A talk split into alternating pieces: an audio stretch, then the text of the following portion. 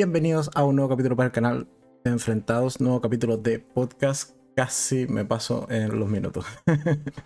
en el conteo, en la cuenta regresiva, porque estaba justo tomando unas notas para el podcast de hoy.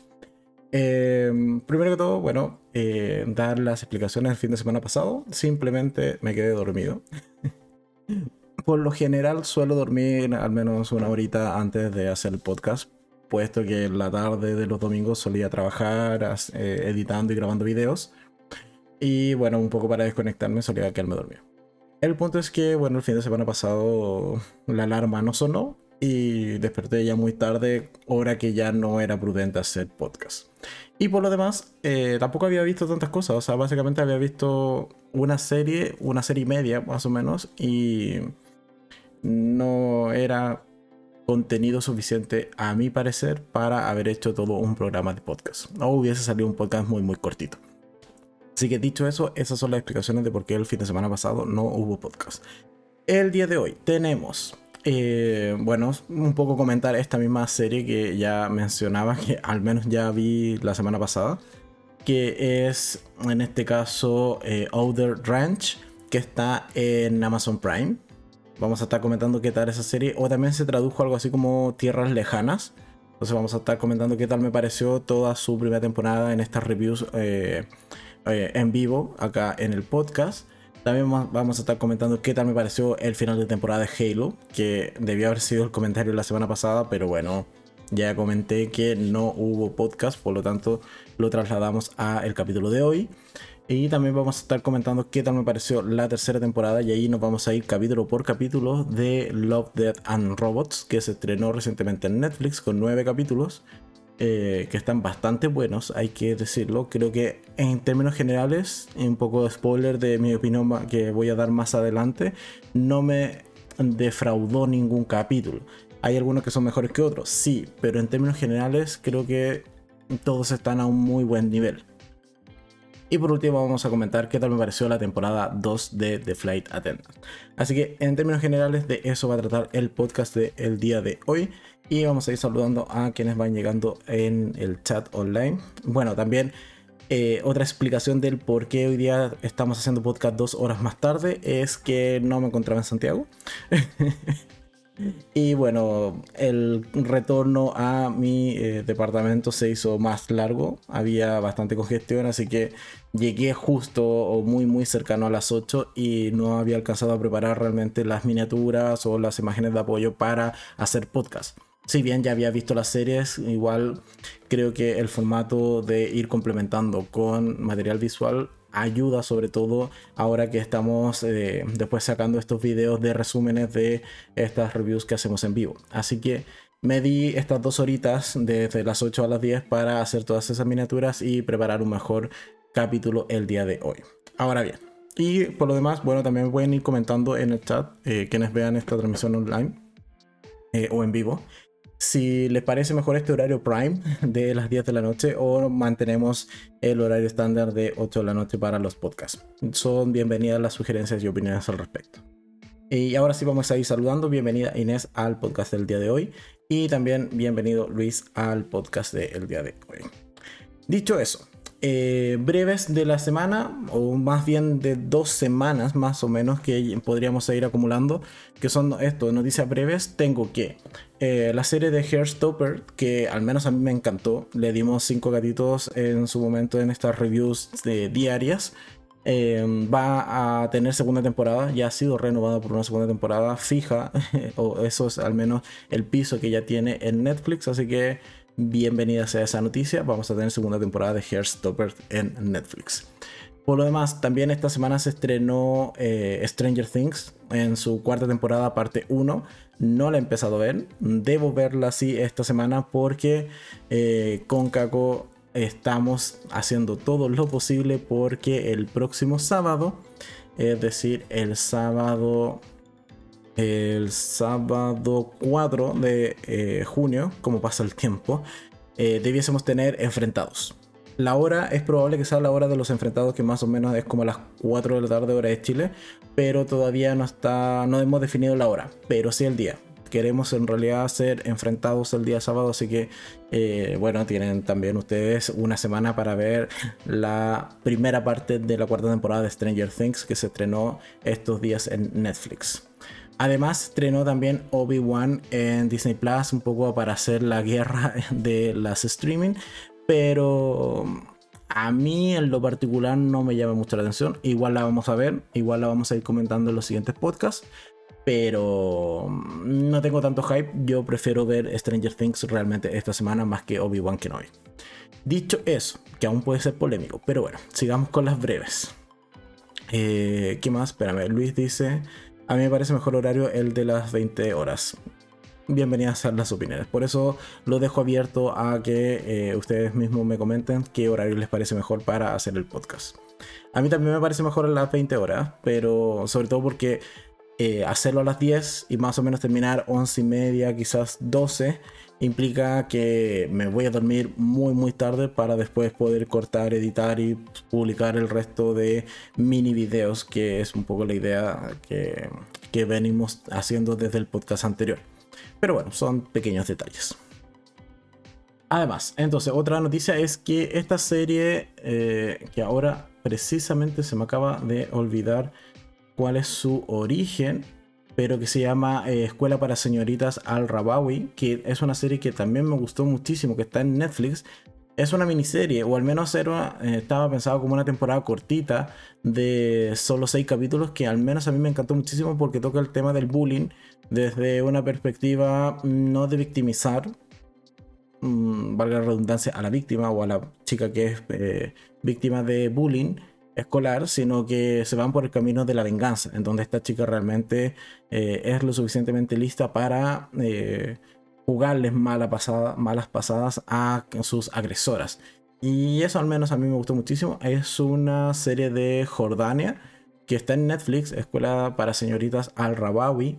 Y también está renovada para una segunda temporada, que no me lo esperaba, porque el final que tiene la primera temporada me gustó muchísimo, incluso como final de serie creo que te deja lo suficientemente enganchado como para dejar al espectador que le dé vueltas a ver cómo la historia podría haber continuado. Pero bueno, si vamos a tener segunda temporada, ojalá que siga por el mismo camino que ha tomado la primera. Y bueno, ahí la estaremos viendo cuando se estrene en Netflix en algún momento. También salió noticia de que va a tratar la nueva temporada, es decir, la temporada 3 de Bridgerton, que va a estar centrada en el personaje de Penelope y de Colin que para mí realmente no significó mucho. son dos personajes que, bueno, en algún momento iban a tener su protagónico, porque así también es en los libros. Pero en general me pasa con Bridgerton que siempre hay algo más que se me apetece ver, en vez de sentarme a maratonear Bridgerton. Entonces, de hecho, la segunda temporada me pasó que realmente no la quería ver, e incluso en un par de videos también lo comenté. Dije, sorry, pero tengo que ver Bridgerton en vez de ver otras series. Y bueno, tendrá tercera temporada. De que la hacen con buena calidad y buena producción, sí, eso es cierto. Pero al menos a mí no me termina por eh, enganchar realmente la serie de Bridgerton. Así que bueno, si llega a tener tercera temporada, o sea, va a tener tercera temporada más bien. De, en este caso de Penelope Colin, ¿la veremos? Sí. ¿Me va a emocionar? Probablemente no. Y probablemente igual le daré los tres gatitos al término de esa tercera temporada. Y por último, que esta serie que también se estrenó hace poco en Netflix, que no he visto y debería verla, pero bueno, tiempo. Y también porque he visto más series de otras plataformas en, las últimas ocasiones, que es Bienvenidos a Eden, si no me equivoco. Eh, también ha sido renovada por una segunda temporada. De esta serie ni siquiera sé de qué va. o sea, tengo nociones muy vagas de, de qué trata eh, ha estado bastante sonada en redes sociales y debería verla, sí. Así que como también debería ver la tercera temporada de Quien mató a Sara, que también ya se estrenó en Netflix. Pero bueno, entre ver esas y ver Stranger Things, para hacer un enfrentado el día sábado, ustedes ya saben por dónde me voy a decantar finalmente. Pero en algún momento sí tengo que ver la tercera temporada de Quien mató a Sara y la tercera temporada, o sea, perdón, la segunda temporada cuando salga. Bueno, y partiendo por la primera de Bienvenidos a Eden para... Creo que se llamaba Bienvenidos a Eden. Pero bueno, ya saben a qué serie me refiero. Eh, porque bueno, en algún momento hay que completar esos ciclos. Digo, son series que han causado cierta, eh, cierta bulla, cierto, cierto nivel de comentarios, cierto, cierta tendencia en redes sociales y bueno, hay que darles cabida acá en el canal. Eso en cuanto a noticias breves. Ahora bien, pasemos a la vista de eh, eh, complemento que tenemos acá en el podcast, en donde vamos a ir mostrando imágenes y haciendo referencia a estas reviews en vivo que vamos a hacer de estas cuatro series que traigo el día de hoy. Que como son, eh, que son las que ya he mencionado: Halo, eh, Outer Ranch, Love, Dead and Robot y finalmente The Flight Attendant. ¿Ok?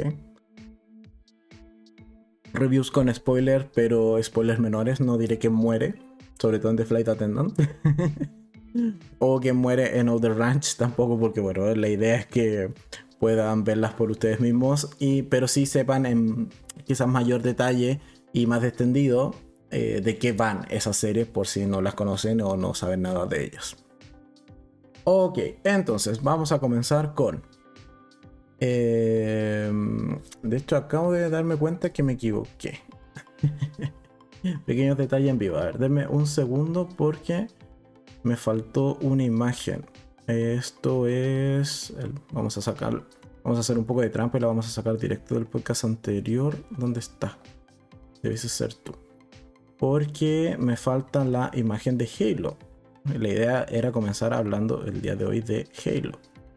Cosa que no está pasando. Así que denme un segundo para modificar las miniaturas. Eh, a todo esto, ¿qué les han parecido esa... No, como ya... Al menos sé que está Inés y está Luis en el, directo. ¿Qué les pareció realmente el final de Halo? Puesto que esa es la serie con la que vamos a comenzar esta review, este podcast. A mí en términos generales sí me gustó. Me, agradó bastante el final que tuvo la, serie. Eh, esperaba. Esperaba un enfrentamiento final que tiene mucho, mucho de, eh, de los videojuegos, está muy inspirado en los videojuegos y eso ciertamente es de agradecer.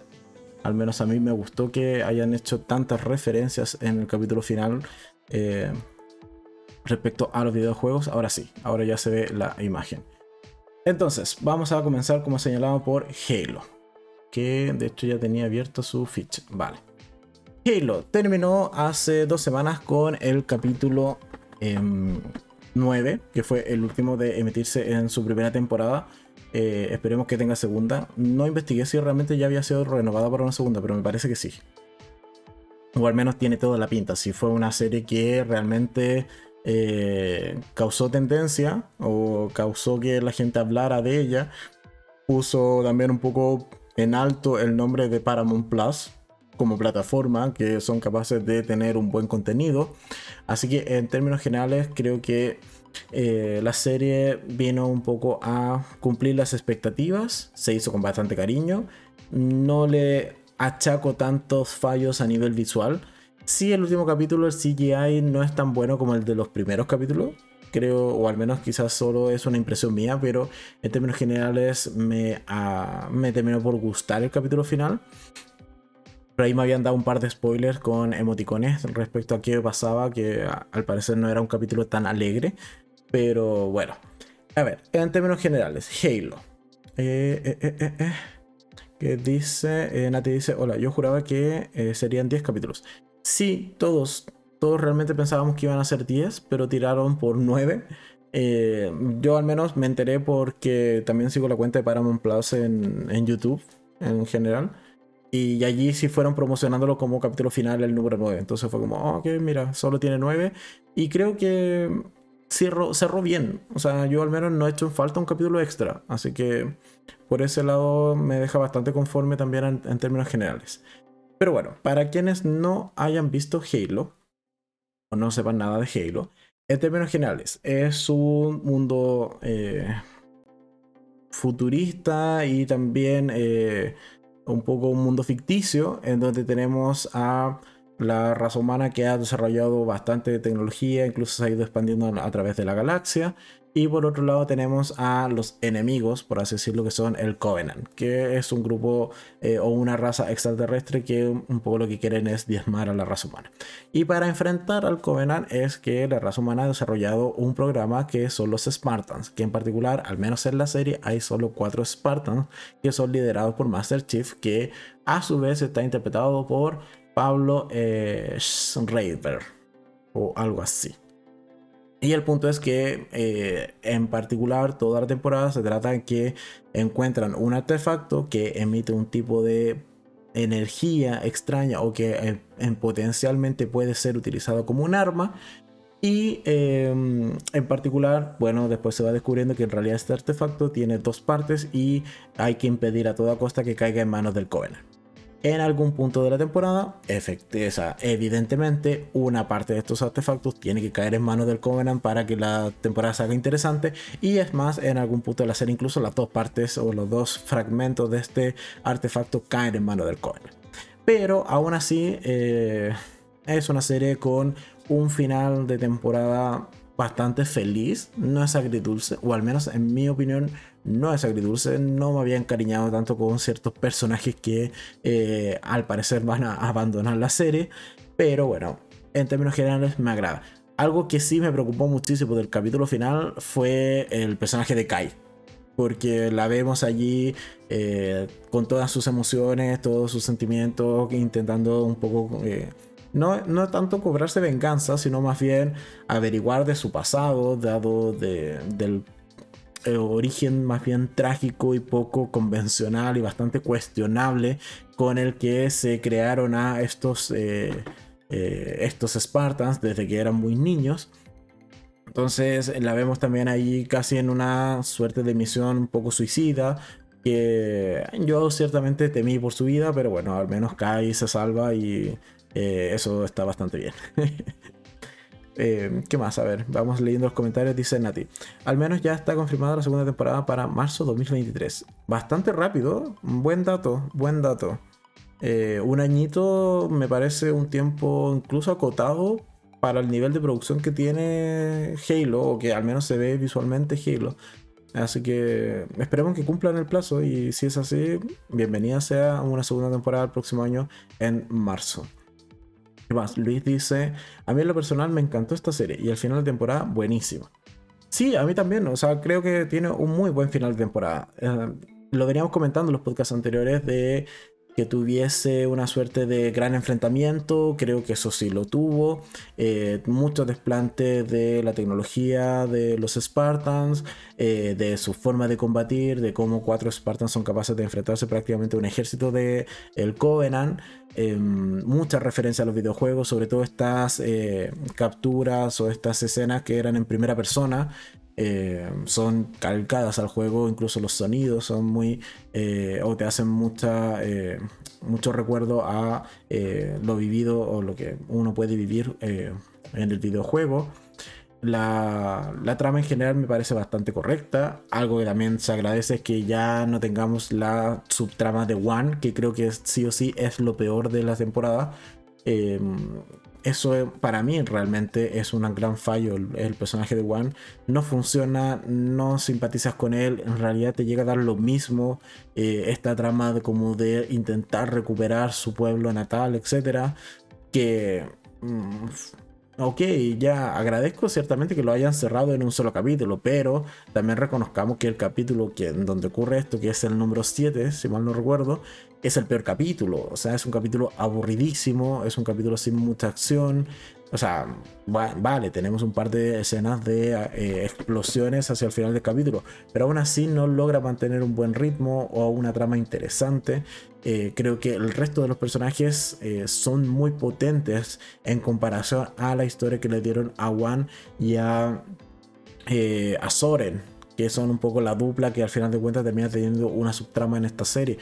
Eh, pero por otro lado, claro, teníamos a eh, Miranda Kids, a Maki, que en algún momento llega a tener contacto con los humanos, a la misma Doctora Halsey, a Cortana, Master Chief, etcétera, que van todos ellos, son personajes muy potentes y todos van en una misma trama que es la principal. Por lo tanto, queda muy, muy, o al menos se siente muy sobrando la historia de One. Y creo que, eh, como lo venimos repitiendo constantemente en los otros podcasts, es lo peor de la serie realmente. Y yo me esperaría que en una segunda temporada ese personaje se lo terminen de cargar.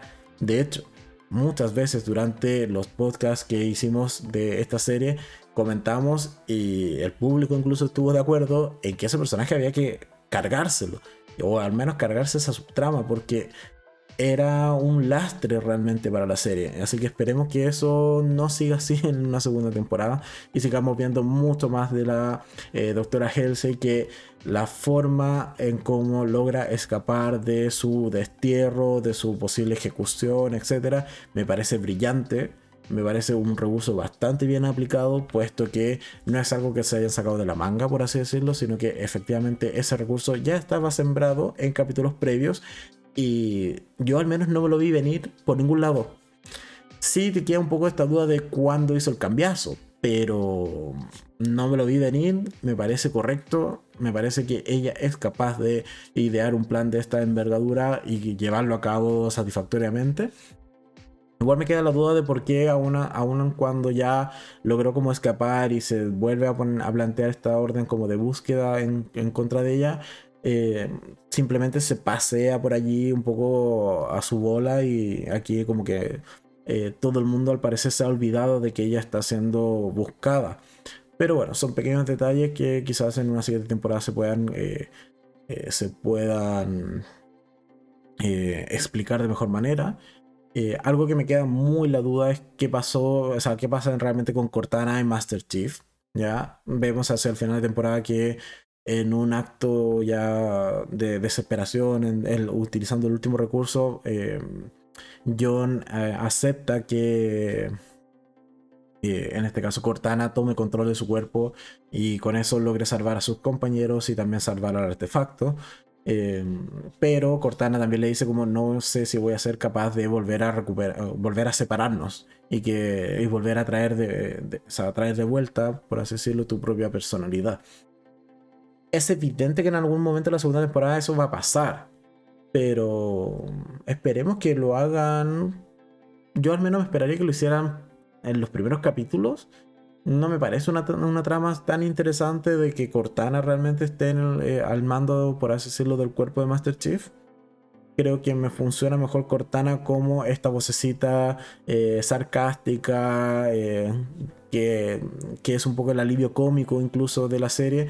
De esa forma Cortana me funciona más en la serie, más que ahora teniendo un Master Chief que ni siquiera habla y que es 100% eh, decisiones objetivas. Mm, ah, no me, no me termina de convencer. Creo que la humanidad del personaje Master Chief también ganaba muchos puntos en esta serie. Eh, por otro lado, vamos a ver qué va a pasar después con Miranda Keys. Eh, ahora también que se sabe que su padre estuvo involucrado en el programa de Spartans, etcétera, etcétera, etcétera. Hay varios cabos que quedan sueltos de cara a una segunda temporada. Eh, algo que también es importante del final de la primera es que sabemos ya dónde está al menos un asentamiento importante del Covenant. Por lo tanto, los humanos en una segunda temporada tiendo a pensar que debiesen buscar la forma de irse con todo contra ese lugar y poder destruirlo si es necesario y con eso también cargarse a un par de tropas del Covenant. Creo que es lo justo que debiésemos ver en una siguiente temporada. Eh, y un poco el elefante en la sala del qué pasó con Maki. A ver, con Maki tengo el problema de que no me parece un personaje que esté bien integrado en la historia me parecía mucho más correcto lo que veníamos comentando podcast tras podcast de que Maki fuese una suerte de hermana perdida o que tuviese alguna relación quizás más bien consanguínea con Master Chief. Al menos a mí me hacía mucho más sentido. Pero esto de que dos personas simplemente random en el universo eh, manejen esta misma característica o esta misma mutación genética que les permite activar el artefacto no me hace mayor sentido. Creo que allí el personaje de Maki debió haber sido presentado como un personaje que tuviese alguna relación más directa con Master Chief. ¿Por qué? Porque al final de cuentas lo que pasa en la serie es que la terminan relacionando de manera amorosa. pero es una relación amorosa que dura un día, máximo dos días. Por lo tanto, no es de peso, no es creíble, no se logra realmente eh, apreciar que ciertas decisiones de John sean producto de que se ha enamorado o al revés, incluso de que Maki haga ciertas cosas porque se ha enamorado, enamorado del primer hombre que realmente ve en años. Entonces, mm, son cosas que no me terminan de encajar con el personaje y que, bueno, sea tan ilusa. O sea, si vemos que el Covenant es tan aferrado a sus tradiciones, a sus reglas, a su religión, eh, y, que están 100% en contra de los humanos, es de pero grullo de que en algún momento la van a traicionar, en algún momento se la van a cargar y solo la quieren para que ella active el artefacto. Pero aún así no se da cuenta. Entonces es realmente, es realmente un personaje muy inocente y que es fácil de manipular. O es un personaje que al final de cuentas no está bien construido. Y tiendo a pensar más que se va por la segunda línea y por lo tanto no me molesta para nada que se lo hayan cargado.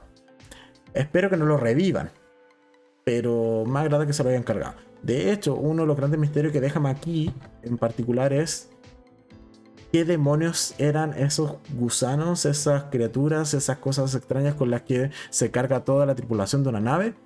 Nunca más las volvimos a ver, nunca entendimos de dónde surgían, por qué estaban allí, las podía invocar, son parte de su cuerpo, era otro, otra prótesis que tenía en el cuerpo de dónde salían estas criaturas, no lo sabemos y probablemente no lo vamos a saber, o al menos no lo van a explicar a través del personaje Maki, porque bueno, ya adiós muy buenas.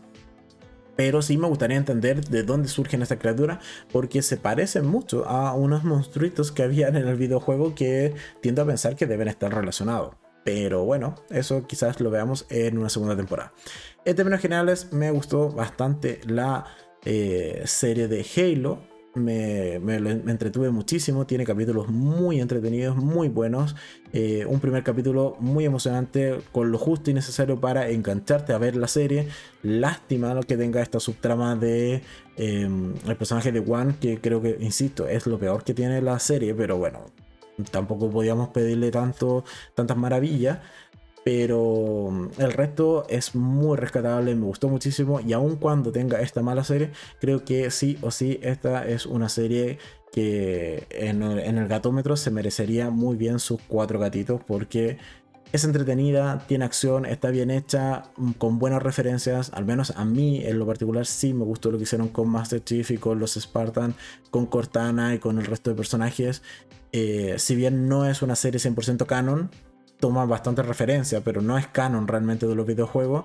Creo que eso lo han sabido utilizar y le han dado el giro de tuerca necesario para contar una buena historia por sobre lo que eh, podría ser en este caso eh, algo más canon de los videojuegos que para eso te puedes dar horas y horas jugando y bueno, ahí tienes una historia eh, también basada en el mismo mundo con los mismos personajes, pero lo que me cuenta esta historia o esta serie me parece más que suficiente, más que correcto y esperaré con ansias una segunda temporada que como dice Nati en los comentarios eh, debiese ser para marzo 2023, así que bueno, no queda tanto para una segunda temporada de Halo.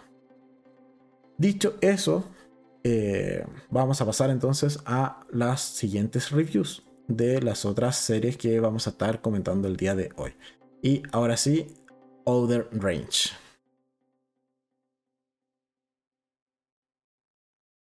Other Range es una serie que está en Amazon Prime. Que se estrenó ya hace, hace ratito. Hace un par de semanas se estrenó eh, The Other Range. O también conocida o llegó a algunos lugares como eh, Tierra de Nadie, si no me equivoco. Déjenme corroborarlo, porque una cosa que tiene IMDB es que te da los nombres de la serie en otros países. Y... Oh, me ha fallado. Me ha fallado. Aparece como que fue traducido como Other Range en todos lados. Y no es así. Pero bueno. Si no me equivoco, cuando uno entra directo a Amazon Prime sale, al menos Amazon Prime en español, sale como Tierras Lejanas. Pero bueno, El punto es que es una serie de 8 capítulos. Capítulos normalitos, 40 y largos minutos, algunos un poquito más, un poquito menos. Eh, y tiene la particularidad, o por qué me llamó la atención verla, es principalmente porque está protagonizada por Josh Brolin en el papel de Royal. Royal es un hombre, un individuo bastante eh, rudo, por así decirlo. Ahí vamos a poner algunas imágenes aleatorias mientras estamos hablando de esta serie. Es un individuo que de campo, ¿ok? Y por cierto, la serie ciertamente es un tanto atemporal, no te queda del todo claro si realmente están en el presente o están un par de décadas en el pasado respecto a nuestra temporalidad actual, pero es, una, es un pequeño detalle que tiene la serie. Diría que más o menos es actual en temporalidad, o sea, 2020 y algo, pero que sí o sí están en un, en un lugar, en un sector muy aislado, muy rural. ¿ok? Y eso hace que al final se sienta como esta atemporalidad dentro de la serie. Y es precisamente por eso, porque es una serie que trata de principalmente dos grandes protagonistas. Por un lado, Royal, interpretado por Josh Brolin, y por otro lado tenemos a... Eh, ah, ¿Cómo se llama este otro actor? Siempre se me pierde el, el otro protagonista que es... Wow, wow, wow. Acá está. Will Patton eh, interpretando a Wayne. Que son dos viejos, al final de cuentas, cada uno con su respectivo terreno, que son muchísimas hectáreas, en donde se dedican a, lo suyo, a criar animales, a cultivar, típica vida de eh, persona de campo en Estados Unidos. El punto particular, o donde está lo, peculiar de esta serie, es que en el campo de, eh, de Royal, aparece una suerte de agujero de unos, diría, no sé, unos 10 metros de diámetro más o menos. Y circular. El punto es que es un agujero bastante extraño porque no se ve que tenga fondo. Y bueno, casualmente y en el primer capítulo pasa que Royal cae a ese agujero. Y vemos en una escena muy cortita y muy rápido de que al parecer es un agujero que conecta con otra realidad, con una realidad paralela. Y también la serie da ciertas luces de que podría conectar incluso con otra temporalidad, más que también con solo otra realidad. Por lo tanto, va a haber todo un misterio en torno a este agujero. Pero el punto particular de la serie es que eso queda bastante en un segundo plano. Y en particular eso es lo que no me gustó de la serie. Pero al final de cuentas, entonces, ¿de qué sí va la serie? Es que eh, Royal tiene una serie de hijos. Tiene como tres hijos más una niña pequeña que es su nieta, más bien. Y también vive con su esposa dentro de este rancho.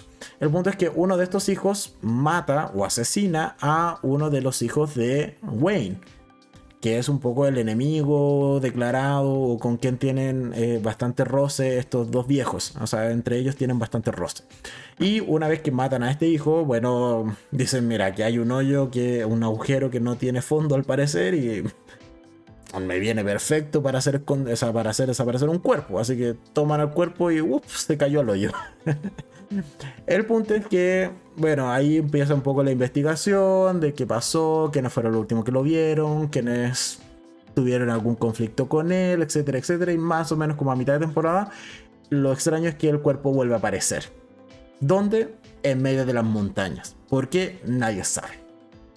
Y el punto es que, bueno, aparece el cuerpo y también ahí empieza de nuevo la investigación, empiezan a acusar a los hijos de, eh, Royal. Hay también un personaje que es bastante misterioso, que es eh, Imogen Poets, eh, interpretando a Autumn, o a Otoño, como se podría traducir. Pero esta chica llega de la nada diciéndole a Royal, oye mira, yo aquí soy turista y cuánto me cobras por quedarme así como acampar en tu terreno porque son bonitos. Ahí es regañadiente, bueno, Royal igual termina accediendo y bueno, esta chica se queda a, acampar en, el, en, este, en, esta, en esta tierra, en este terreno. El punto es que, bueno, ella guarda también bastante misterio, misterios relacionados con este agujero que está en el campo de Royal, eh, etcétera, etcétera. En términos generales, ¿me gustó o no me gustó la serie? Me pareció una serie peculiar, con una trama bastante interesante, pero que no desarrollaron la trama que a mí me, más me llamaba la atención. O sea, se fueron más por el caso policial, el caso de este asesinato, y un poco ir investigando en torno a ello y dando pinceladas del misterio que involucra este agujero, más que el agujero mismo, que a mí me parecía súper interesante, sobre todo si era una serie de realidades alternativas o de viajes en el tiempo de manera extraña. Entonces, eh, me quedo un poco con este. Me faltó más de lo que yo quería, pero en general no es una mala serie Está bien actuada, tiene buenos personajes, pero me hizo mucho en falta esto.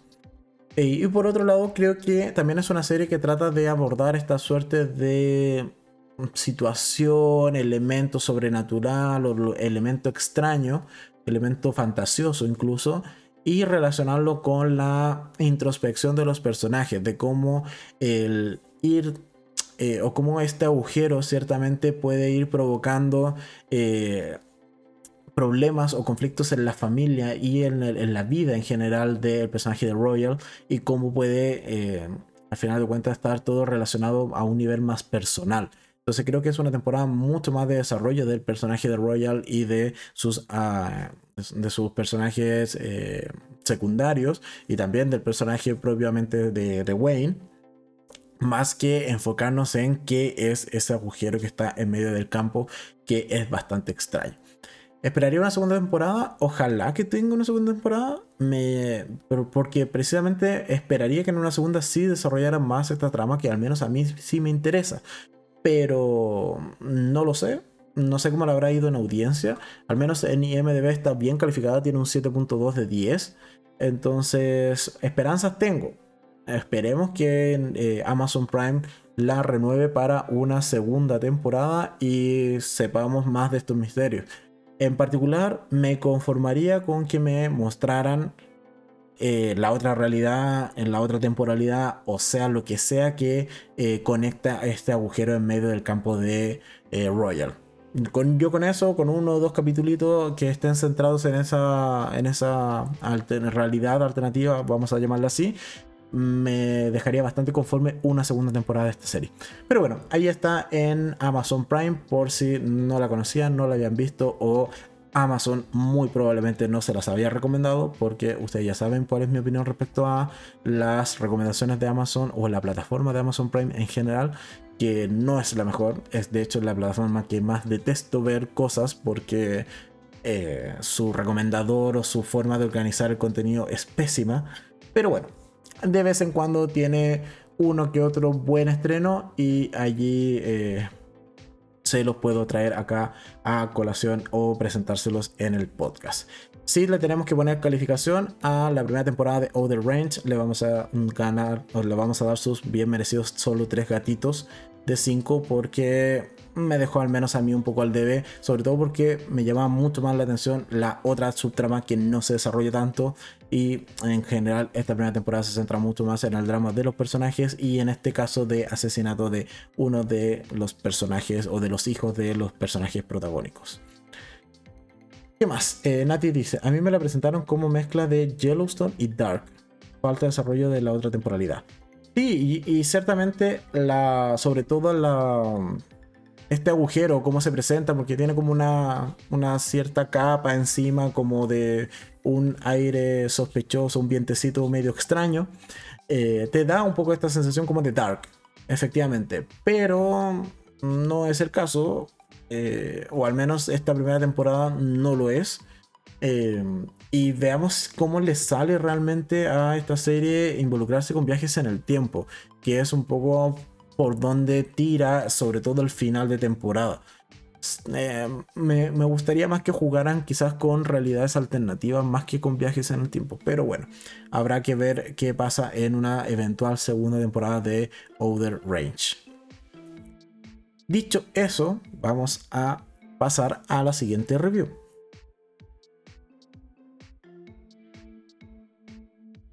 Este caso, la siguiente review es Love, Death and Robots, que se estrenó tercera temporada con nueve capítulos en, em, en Netflix. Eh, hace poco, se estrenó incluso la misma semana que se estrenó en este caso Stranger Things, así que mira, dije, entre ver capítulos de más de una hora de Stranger Things, a ver capítulos cortitos de algunos de 10 minutos de Love, Dead and Robots. mira, en una tarde, en más o menos como en dos horas ya me había visto toda la temporada, incluso menos de dos horas ya me había visto toda la temporada y fue bastante satisfactorio porque son nueve capítulos muy bien hechos que al menos a mí me gustaron bastante. Y para eh, hacer una evolución como corresponde, no voy a hacer el ranking que suelo hacer realmente con las series de eh, distópicas. Eh, no, perdón, no distópicas, las series antológicas. Sino que vamos a ir comentando uno por uno porque, bueno, estamos en vivo y tenemos tiempo y, bueno, el formato lo permite. Así que vamos a ir comentando cada uno de los capítulos en términos generales, qué cosas me gustaron, qué cosas no me gustaron y qué es lo novedoso que, o qué no es tan novedoso, ¿ok? Y para eso tenemos el primer capítulo que es eh, ah, ah, ah. De hecho, me iba a dejar. Dame un segundo. Eh, Love, Death and Robots. Que prefiero los títulos en español. Así que Netflix, ayúdame. En este caso con los títulos en español porque los tenía en inglés. Vale. Entonces, la primer, el primer capítulo es Los tres robots, estrategias de salida. Eh, básicamente la descripción de Netflix dice, eh, tras el apocalipsis, tres robots visitan la Tierra y exploran los últimos intentos de supervivencia de la humanidad. Este capítulo es uno de mis favoritos de la temporada, ya, lo reconozco. ¿Por qué? Porque es un capítulo que está conectado con uno de los capítulos de la primera temporada de Love, Death and Robots. Porque son los mismos tres robots del capítulo, eh, si no me equivoco, es el, es el primer capítulo, claro, que se llama precisamente Los tres robots es el primer capítulo de la primera temporada. Y que además eh, recuerdo que cuando hice la review de, las dos temporadas de Love, Death and Robots, que me hice esa maratón gigante de no sé cuántos capítulos son las dos temporadas iniciales, el punto es que ese quedó uno de los mejores, o creo que quedó en primer lugar. ¿Por qué? Porque bueno, el apocalipsis lo generan gatos. Y con eso ya me ganaron. no necesité más argumentos. Aquí el apocalipsis en esta realidad, en esta eh, ficción, la generan los gatos porque, bueno, desarrollan pulgares y terminan extinguiendo a todas las otras razas del planeta. Algo que muy probablemente harían los gatos. Y bueno, en este primer capítulo de la tercera temporada vemos a nuevamente estos tres robots que en este caso se dedican a y buscando distintas o mostrándonos otras eh, locaciones, otros lugares que fueron habitados por humanos y cómo es que eh, los humanos al final de cuentas se cavaron su propia tumba con el desarrollo de la tecnología y con ciertamente tratar mal a la tecnología.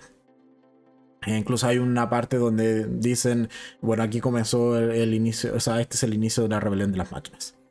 Y por los, y por los eh, eh, por adicional, eh, lo que me gustó mucho del capítulo es el final. O sea, estuve todo el capítulo esperando gatos y bueno, tenemos gatitos en ese capítulo. Así que eh, el primer título o el primer episodio de esta tercera temporada de Los tres robots estrategia de salida es muy entretenido, me gustó muchísimo y el final que tiene también me agradó muchísimo. Así que nada que decir, un muy buen arranque para la tercera temporada de Love, Death and Robots.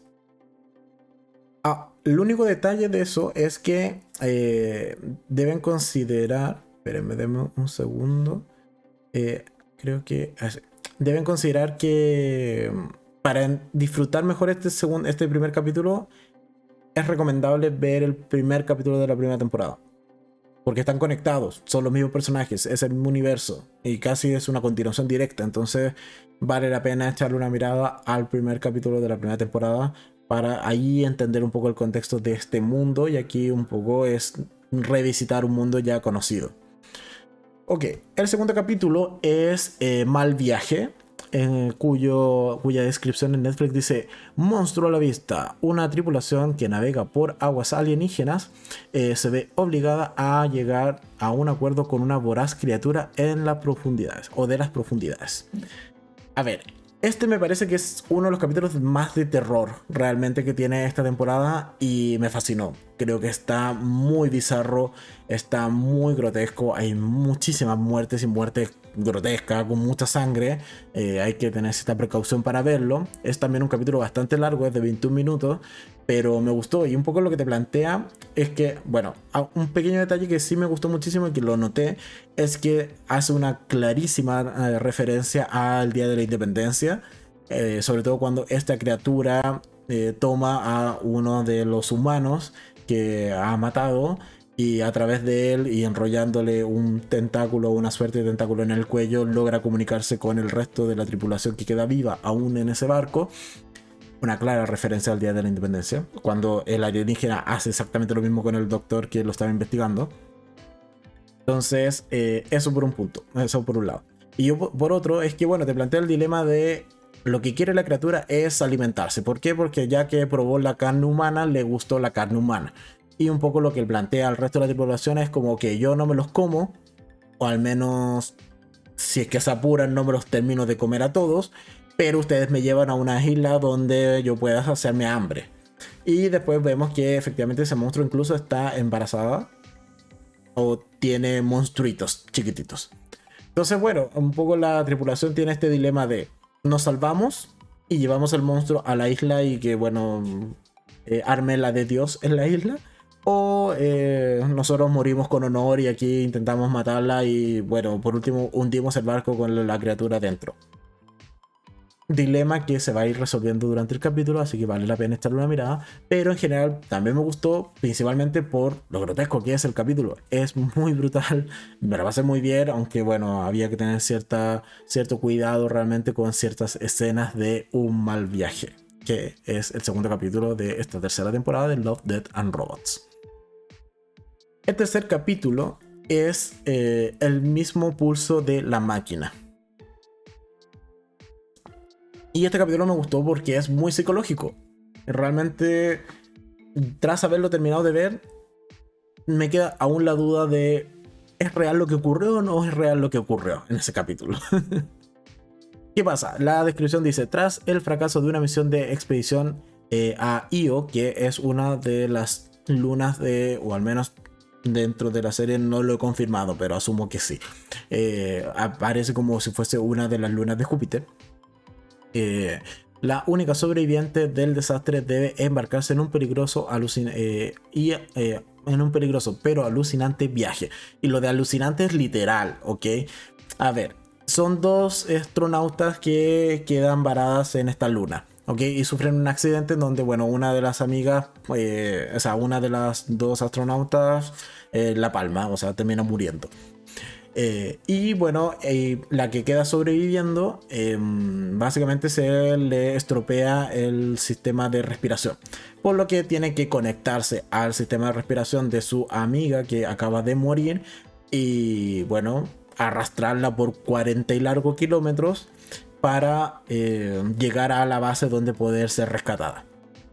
El punto es que a lo largo del viaje va a comenzar a tener alucinaciones y dentro de esas alucinaciones está esta suerte de inteligencia artificial barra mm, cosa media espiritual barra el planeta o la luna quien le habla. Entonces es todo un mambo muy místico que está bastante interesante. El final que tiene también me gustó muchísimo. Creo que es un final bastante acorde y que quizás el único detalle que le veo al capítulo es que te deja un poco muy explícita la respuesta de si es real o no es real. Creo que si el capítulo hubiese terminado unos 5 segundos antes, era un final mucho más acorde y mucho más de libre interpretación del espectador. Pero en general el capítulo me gustó bastante, es muy colorido y está entretenido. Además de que, bueno, que la protagonista tenga que cargar el cadáver de su amiga por cuarenta y tantos kilómetros para poder respirar el mismo aire que su amiga muerta allí en el piso y que la arrastra, es bizarro por, lo por decirlo poco, o por decirlo menos. Así que bueno, tercer capítulo de Love, Death and Robots también me gustó. Y como ya dije, en, en, realidad me gustaron todos. Pero hasta ahora va bastante bien y a un buen nivel esta tercera temporada. Eh, ¿Qué más? Ali. Ah, hola Adi, eh, bienvenida. Dice, eh, pensé que no llegaba el podcast. te cambiaste el horario a sí, o sea, hice cambio de horario a, las 10 de la noche solo por hoy, porque no estuve en mi casa el día de hoy. Entonces llegué tarde y había que hacer podcast porque ya no hicimos la semana pasada. Así que bueno, dicho eso. El cuarto capítulo es uno que... Ya, si tengo que decir alguno que no me haya gustado, podría rescatar el cuarto capítulo dentro de esa categoría, que es eh, La Noche de los Mini Muertos. Un capítulo muy cortito de 7 minutos que dice un encuentro... Eh, aquí es cuando se me desmonetiza el video, pero bueno. Un encuentro sexual en el cementerio acaba de la peor manera. Eh, con el asedio de una plaga de zombies, pero en el apocalipsis más adorable del universo. Y tiene sentido, porque todo el capítulo está hecho en miniatura y, tiene todo el sentido lo de mini muertos o eh, la noche de los mini muertos. Pero el problema que tengo con el capítulo es el final. De nuevo, los últimos 5 segundos del capítulo te rompen la magia del capítulo. Y no me gustó, no me gustó para nada. El resto era muy adorable, era muy entretenido ver cómo estos mini zombies iban arrasando con el planeta. Me parecía una idea muy innovadora, pero en general al final no me gustó. Creo que iba muy bien, muy bien, pero no cerró con broche de oro, por así decirlo. Siguiente capítulo, el número 5, que es eh, Equipo Mortal. Dice, estos soldados estadounidenses están capacitados para neutralizar cualquier amenaza, hasta una creación cibernética asesina de la CIA. Su arma secreta, el humor. Y sí, efectivamente, es un capítulo muy gracioso, es muy chistoso, aun cuando es del tipo de humor soez, eh, un humor vulgar, un humor con muchos insultos, pero es muy entretenido el capítulo. Me lo pasé muy bien, también es muy sangriento, hay muchas muertes porque esta máquina asesina es un oso que no se muere con nada, entonces, bueno, va a matar, asesinar, descuartizar y mutilar a muchos de los miembros de este equipo. Pero mientras ellos siguen bromeando y en cierto estado de shock, pero siguen bromeando. Así que un capítulo muy entretenido, también hay que tener cierto cuidado con lo grotesco que puede llegar a ser, pero en general me lo pasé muy bien viendo Equipo Mortal. Siguiente, que es el número 6, es otro de los que tampoco me gustó tanto. Pero me parece que es interesante la historia, me parece que está muy bien eh, a nivel visual, eh, a nivel gráfico, etc. Pero tampoco es que me haya enganchado demasiado en la historia. Que es Enjambre. Es, y como he señalado, es el capítulo 6. Y dice, dos científicos humanos eh, dedicados al estudio de una antigua entidad extraterrestre terminan descubriendo al horrible precio de la supervivencia de, en, en un universo hostil. Básicamente son dos científicos que van a investigar a esta suerte de enjambre que funciona, es como una colonia extraterrestre donde todo funciona bien, está todo perfectamente equilibrado, como le gusta a Thanos. Pero mm, las cosas se descarrilan ciertamente y bueno, tenemos ahí un par de persecuciones, un par de escenas de como de acción que no están mal, pero como digo, no es mi capítulo favorito para nada. Por ahora sigues siendo por lo bajo los primeros cinco. Exceptuando el, final de noche de, los mini muertos, los otros me gustaron muchísimo. Enjambre no me gustó tanto y lo dejaría casi en una última instancia. Después tenemos el capítulo número 7 que es Ratas de Mason, que también es muy entretenido, también es muy sangriento, pero básicamente dice, cuando las ratas comienzan a contraatacar, el granjero Mason se da cuenta de que controlar su plaga es, eh, será toda una odisea. El apocalipsis se tiñe del color del infierno. Básicamente Mason dice como, oye, tengo ratones, pongo una máquina a eh, precisamente exterminar esos ratones. Pero los ratones ya son ratones con cierta conciencia, eh, cierta organización de rasgos humanoides incluso, y que van a plantar batalla a esta suerte de, eh, de máquina asesina de ratones.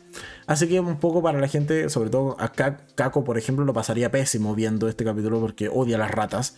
Entonces, eh, ella lo único que querría es que la máquina hiciera su trabajo a la perfección.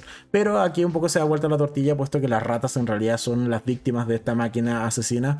Y como te digo, hay muchas muertes, aunque son de ratitas. pero hay muchas muertes y mucha sangre, así que otro capítulo que también me gustó muchísimo, es muy entretenido. Bizarro y sangriento, sí, pero es entretenido. Después tenemos eh, otro capítulo que se me hace muy similar la temática a la de Enjambre y que por eso quizás no me, gustó, no me terminó de gustar tanto. Que es eh, en salas eh, abovedadas sepultadas. Que es el capítulo 8. Que dice armas de guerra moderna versus dioses ancestrales. En una misión de rescate, un escuadrón de fuerzas especiales queda atrapado en una prisión con un antiguo demonio. Sí, está bien vamos a ver persecuciones, es un poco una historia un tanto de terror, pero ah, no sé, realmente no enganché muchísimo con ese capítulo, así que lo dejo pasar. tanto como Enjambre, creo que no son malos capítulos a nivel visual o a nivel de la historia, sino que al menos conmigo no terminaron de funcionar y es algo que puede ocurrir eh, muy normal, sobre todo con una serie que es de temática antológica. ¿Ok? Y por último, el mejor, mejor, mejor capítulo de la temporada, que es Hibaro. Mejor capítulo de la temporada. No hay discusión. O sea, Equipo Mortal es entretenido. Eh, el pulso de la máquina es muy crazy, muy alocado. El viaje te da mal rollo. Incluso tiene escenas que incluso dan un poco de asco. Pero. o los tres robots, bueno, tienen gatos.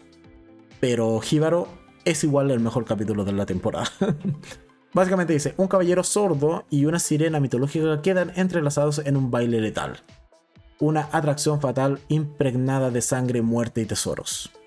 Es un gran capítulo. Es básicamente un grupo de eh, una expedición militar eh, que se encuentran con esta suerte de sirena en medio de un lago que lo que hace es bailar de manera que te da mal rollo. O sea, ese baile tú lo, tú lo ves y dices como aquí yo con ella no bailo ni con cuatro mojitos. Pero bueno, el punto es que básicamente ella comienza a matar a cada uno de estos soldados, excepto al protagonista que no puede escuchar su canto porque es sordo.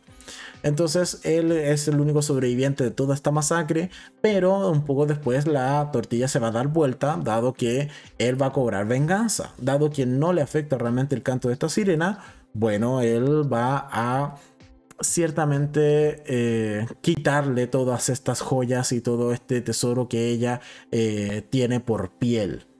Pero bueno, ahí incluso el capítulo llega a tener un último giro que no lo comentaré porque creo que vale la pena echarle una mirada, está muy bien hecho y nada más, es el mejor capítulo. Punto. Punto pelota es el mejor capítulo de la temporada, el de Hibaro, en este caso de Love, Death and Robots en su tercera temporada. Si no quieren bancarse toda la temporada, no importa, vean Jíbaro, con eso basta. Son 17 minutitos y van a ver una muy buena historia. Así que eso en cuanto a la tercera temporada de Love, Death and Robots. Como en términos generales me gustaron todos los capítulos, no hay ninguno que no me haya gustado o que haya encontrado aburrido, aun cuando hay algunos que no enganché, pero eso no implica que sean malos. Es que en esta ocasión, dado que eh, han pedido que en estos videos igual haya valoración de gatómetro. Eh, le vamos a dar sus muy bien merecidos a esta tercera temporada, 4 gatitos de 5. Dicho eso, eh, damos por terminada entonces la review de Love, Dead and Robots y vamos a pasar a la última review del día de hoy. Vamos a tomar un poco de agua.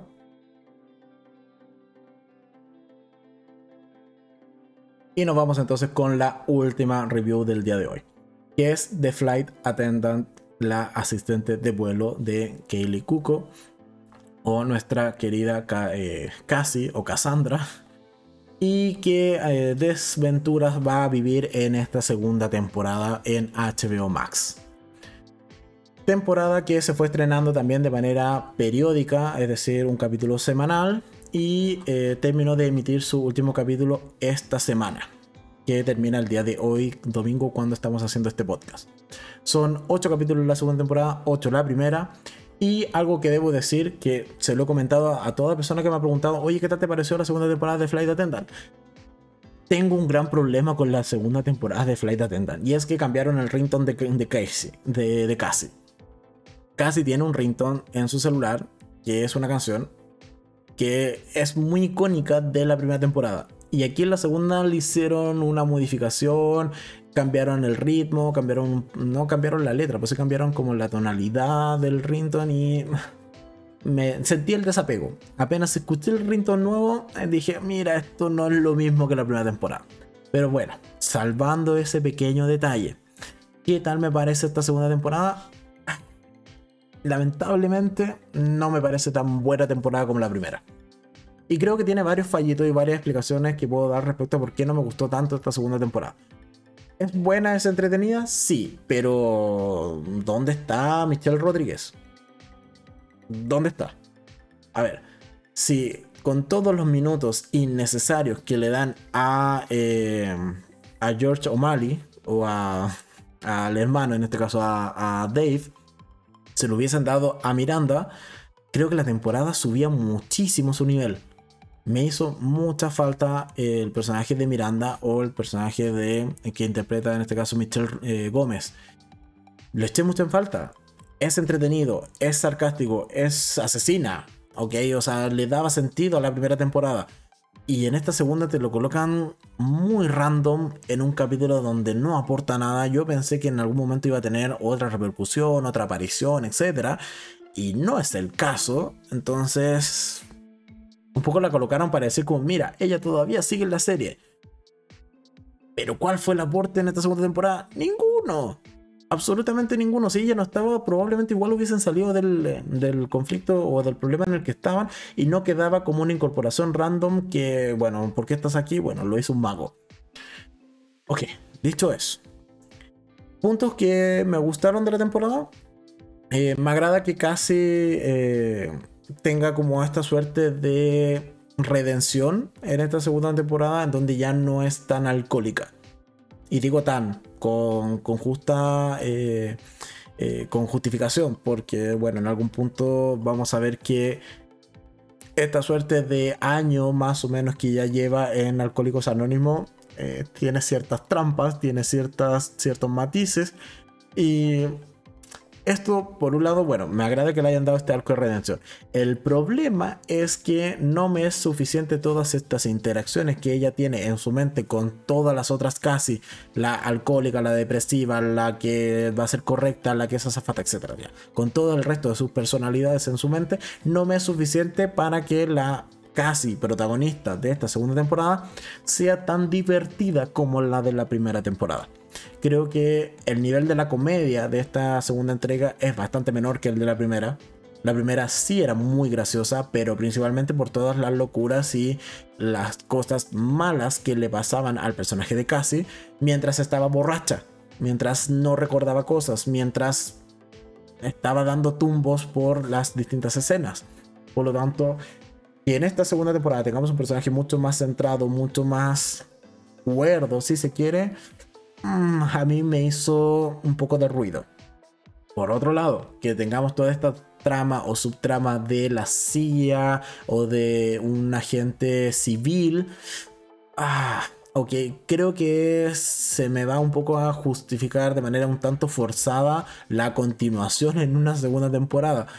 Que, seamos francos, esta serie se pensó como una miniserie de hecho fue eh, nominada a varios premios como miniserie. Y que después de eso hayan salido como, mira, nos fue bien, hagámosle segunda temporada. Vale, ¿de dónde? No sé, de allí tiramos. De algún lado sacamos una segunda temporada. Y por lo demás, un punto que no me gustó, el villano realmente de esta segunda temporada. Hay un villano que es bastante claro que es un poco que el que le va colocando ciertas trampas, ciertas eh, problemáticas al personaje de Cassie durante toda la entrega. Y este personaje pasa sin pena de gloria. O sea, no tiene mayor relación y su justificación es como, mira, bueno, tú eras la candidata, eras el personaje perfecto para hacer esto.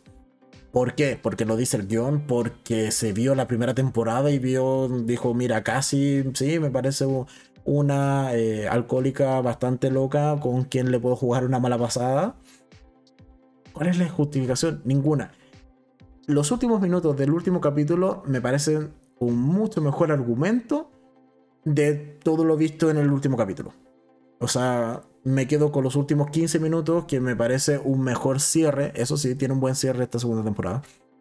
me parecen un mejor cierre de sus últimos 15 minutos que los otros 30 y largos minutos del último capítulo donde se resuelve, muy entre comillas, el caso.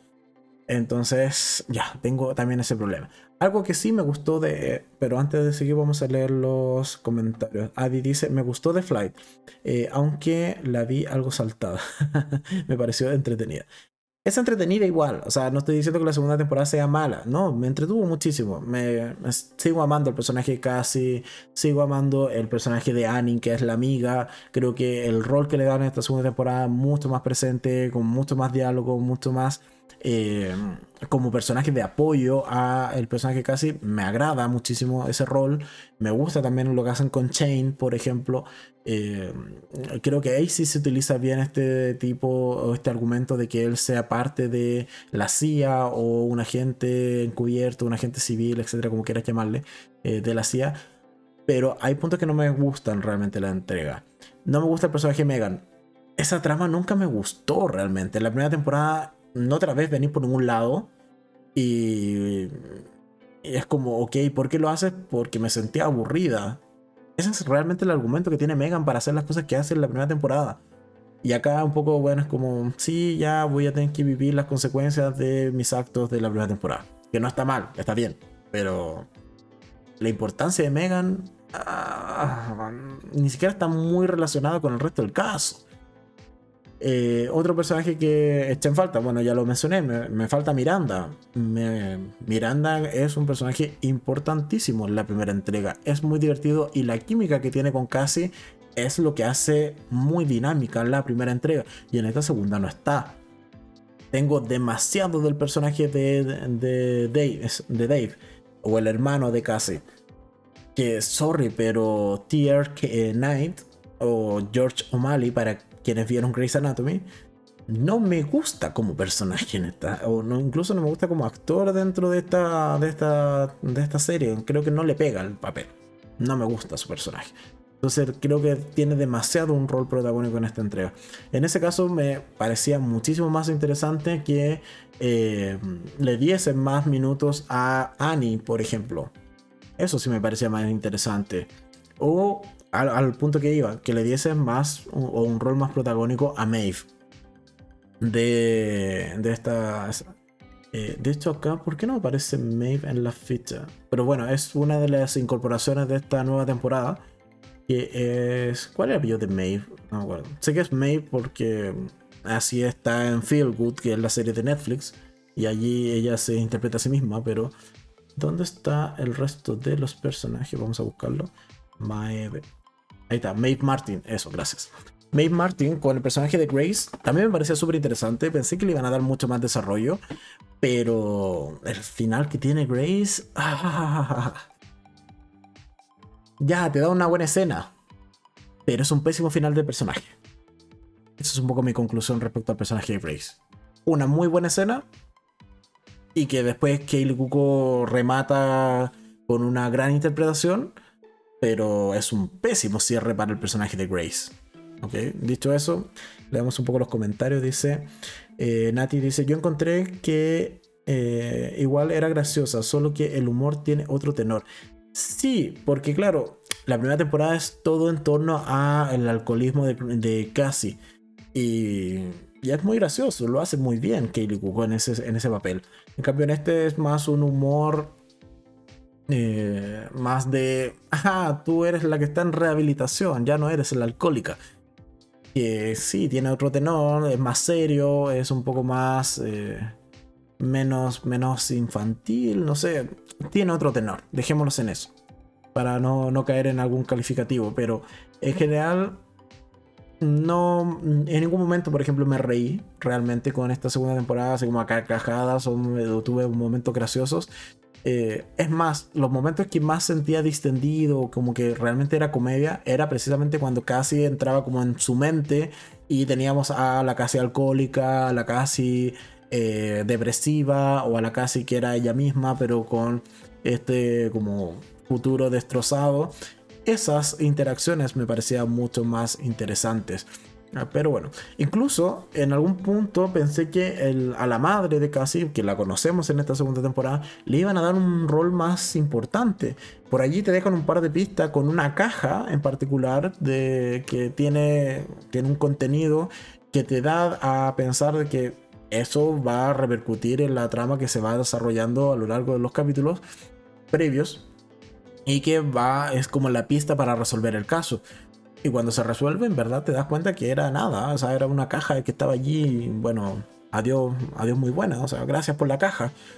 Salvo que en futuras temporadas eso lo retomen. Porque ya, si ya hicieron una segunda temporada, nada les impide sacar una tercera, una cuarta, porque bueno, ahora que casi es esta suerte de agente civil de la CIA y que dado el final de temporada ella ha quedado bastante bien parada ante la CIA. Eh, de hecho, ah, me doy cuenta de que había olvidado poner las fotos. Eso, dado que queda bien parada ante la CIA, es evidente que le van a seguir dando casos, es evidente que le van a seguir eh, ofreciendo eh, trabajos, etcétera, etcétera, etcétera. ¿Qué otro momento me gustó? De hecho, la, la temporada no es tan dramática como la anterior. La anterior creo que tiene mucho más drama porque es todo el pasado de Cassie, un poco entender cuáles son sus conflictos, por qué ella es alcohólica.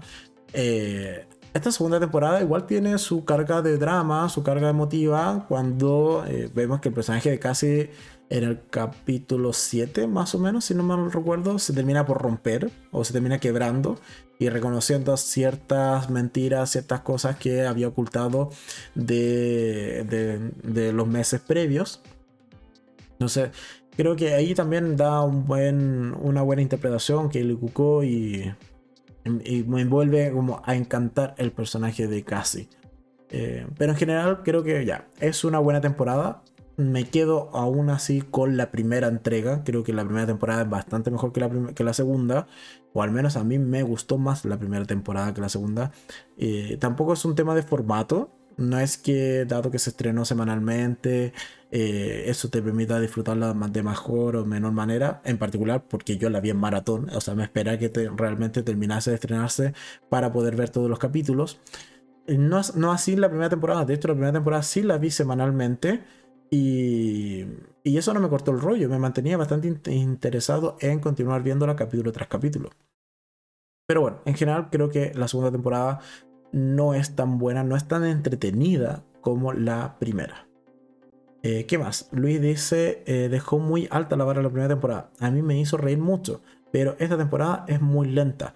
Sí, y estoy totalmente de acuerdo. Creo que la segunda temporada no solo es que sea lenta, sino que no tiene realmente una trama tan interesante. Porque ya, reconozcamos que la primera temporada, en el minuto 5, vemos que casi está al lado de un cadáver. Y un tipo ensangrentado así como mal, masivamente dentro de esa en su cama. En cambio, en esta segunda temporada vemos que hay un caso, hay una bomba, pero la bomba pasa al final del capítulo. Por otro lado, bueno, ahí empezamos un poco a investigar qué pasa con esa bomba, que tampoco te lo dejan tan claro. O sea, es como, es un caso más al parecer, o sea, tampoco es que tengamos tanta relación. Conocemos nuevos personajes, entre eso el, policía que la tiene a cargo. Eh, conocemos a Grace, a su madre. Conocemos a la nueva detective. Pero son personajes que van añadiéndose y que, siendo sinceros, al término de la temporada, no te aportaron muchísimo realmente.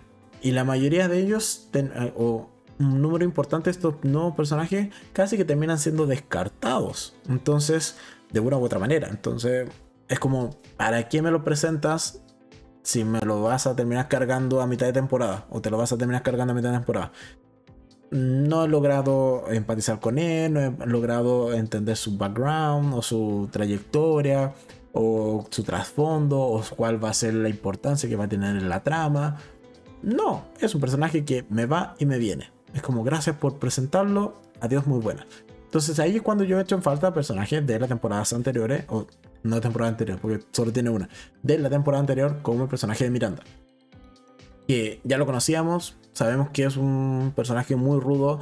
Michelle Gómez hace un gran personaje en el, de Miranda. eh, sube la calidad de la serie, pero en esta segunda no lo tenemos. Incluso podrían haber hasta aceptado un cameo de, de Alex, ¿ok? es decir, del fallecido de la primera temporada. Pero no, tampoco ocurre. Entonces, bueno, en general creo que es una temporada que está correcta, pero me gustó muchísimo más la primera temporada. ¿Qué más? Nadie dice, eh, dejaron harto pendiente pensando en una tercera temporada, como la creación de la agencia privada de Annie. Sí, dejaron bastantes cabos sueltos, bastantes migajas o eh, semillas sembradas para eh, cosechar una tercera temporada. Pero si no haces un buen producto, un producto que enganche, que llame la atención, no sé qué tanto te funciona esa estrategia de dejarlo todo para una eventual tercera temporada. Porque si no eres renovada, es como, bueno, te la debiste haber jugado antes. y qué más, eh, eh, o si retomar la relación con Marco. Sí, gracias, se me había olvidado. Para que vean que la nueva relación de Casi pasa sin pena ni gloria. Marco, se me había olvidado completamente que existía un personaje que era Marco. ¿Cuál es la relevancia de Marco? Ninguna. Está allí un poco para decir como, sí, ya, mira, yo soy la nueva pareja de Casi. ¿Tengo relación con el pasado casi? No. ¿Tengo relación con la historia de, intriga, de, de misterio, de trampas, de asesinos, etcétera? No. Me enteré de que casi me, me, engañó con, con el, el, agente de la CIA.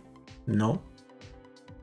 O sea, sí, termina la relación, pero tampoco como que quede tan explícito que lo hayan engañado.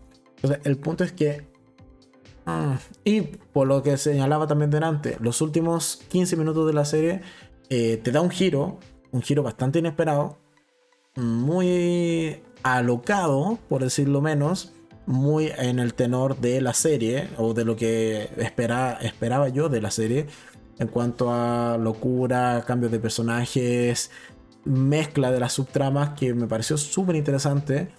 Eso sí me gustaría verlo más desarrollado en una tercera temporada, pero no me puedes dar toda una temporada flojita para simplemente rematar con un gran cierre o con un, buen argumento o una buena mezcla de subtramas.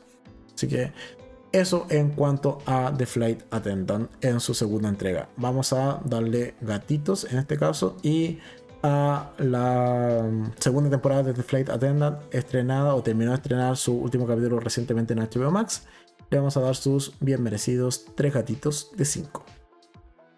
Y siendo que a la temporada anterior le dimos 4. Así que para que se note que me gustó menos esta temporada que la temporada anterior. Y con eso vamos dando término al podcast del día de hoy. Vamos a, vamos a cambiar la vista. Y nada, ya llevamos casi una hora y cuarto de podcast con estas cuatro series. Eh, volver a mencionar lo que dije al inicio. El día sábado debiese haber directo. No sé si también voy a hacer podcast, porque quizás no alcanza a ver algo más. Eh, entonces, al menos me comprometo que haya directo el día sábado de, en este caso, un enfrentado con Kako de Stranger Things en su cuarta temporada, parte 1. Así que tengo tarea para la semana, tengo que ver esa serie. Haremos todo lo posible pero eso sería para este fin de semana. Es muy probable, como he señalado, que no haya podcast. Si ese es el caso y realmente no alcance a ver algo más, lo informaré en ese mismo directo para que también estén atentos.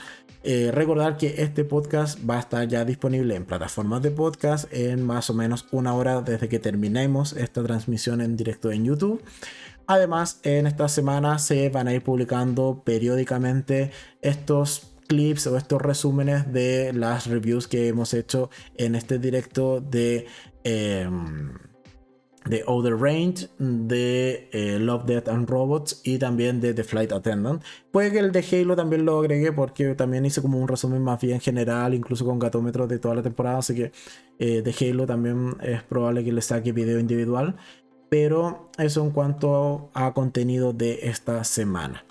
El, ¿Qué más? Tenemos que, bueno, se viene el fin de mes, el 31. Es muy poco probable que realmente saque video de resumen semanal. Porque, o sea, de resumen mensual. Porque en general hemos tenido menos videos durante mayo. Y sobre todo de películas hay poquísimos videos. Al inicio de mayo prácticamente había un par de videos.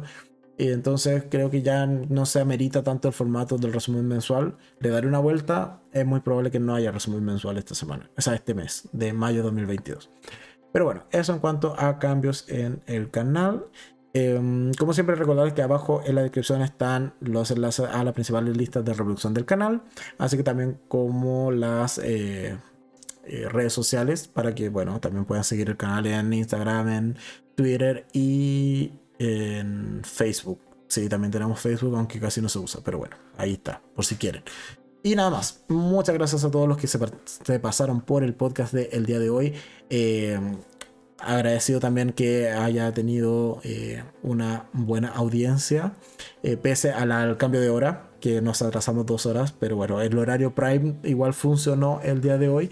Y nada más, el próximo domingo, si es que llega a ver podcast, y como he señalado, lo avisaría en el directo del sábado, eh, sería un horario normal, 8 de la noche, si todo sale bien. Pero es, es poco probable que realmente haya podcast ese día. Tengo harta tarea, tengo hartas series que ver y bueno, ahí las iremos comentando en los siguientes podcasts. Muchas gracias a todos, muchas gracias a quienes participaron del directo del día de hoy. Y ya me voy a ir despidiendo leyendo los últimos comentarios. Dice Inés, muy buen podcast, se extrañaba que tengas una buena semana. Igualmente para ti, igualmente para todos los que escuchan este podcast, que tengan una muy buena semana. Y nada más, a ver muchas series que eh, las plataformas se han puesto a tope últimamente con los estrenos. Eh, y si no tienes tiempo de serie, bueno, al menos hay que verse alguna película. Eso, ya, no me distraigo más. Muchas gracias a todos. Nos vemos en siguientes videos. Eh, sí o sí, en un siguiente directo. ¿Cuándo? Probablemente el sábado o si no el domingo. Bueno, ahí lo vamos a ir viendo. Muchas gracias a todos y nos vemos. Chao, chao, que estén bien.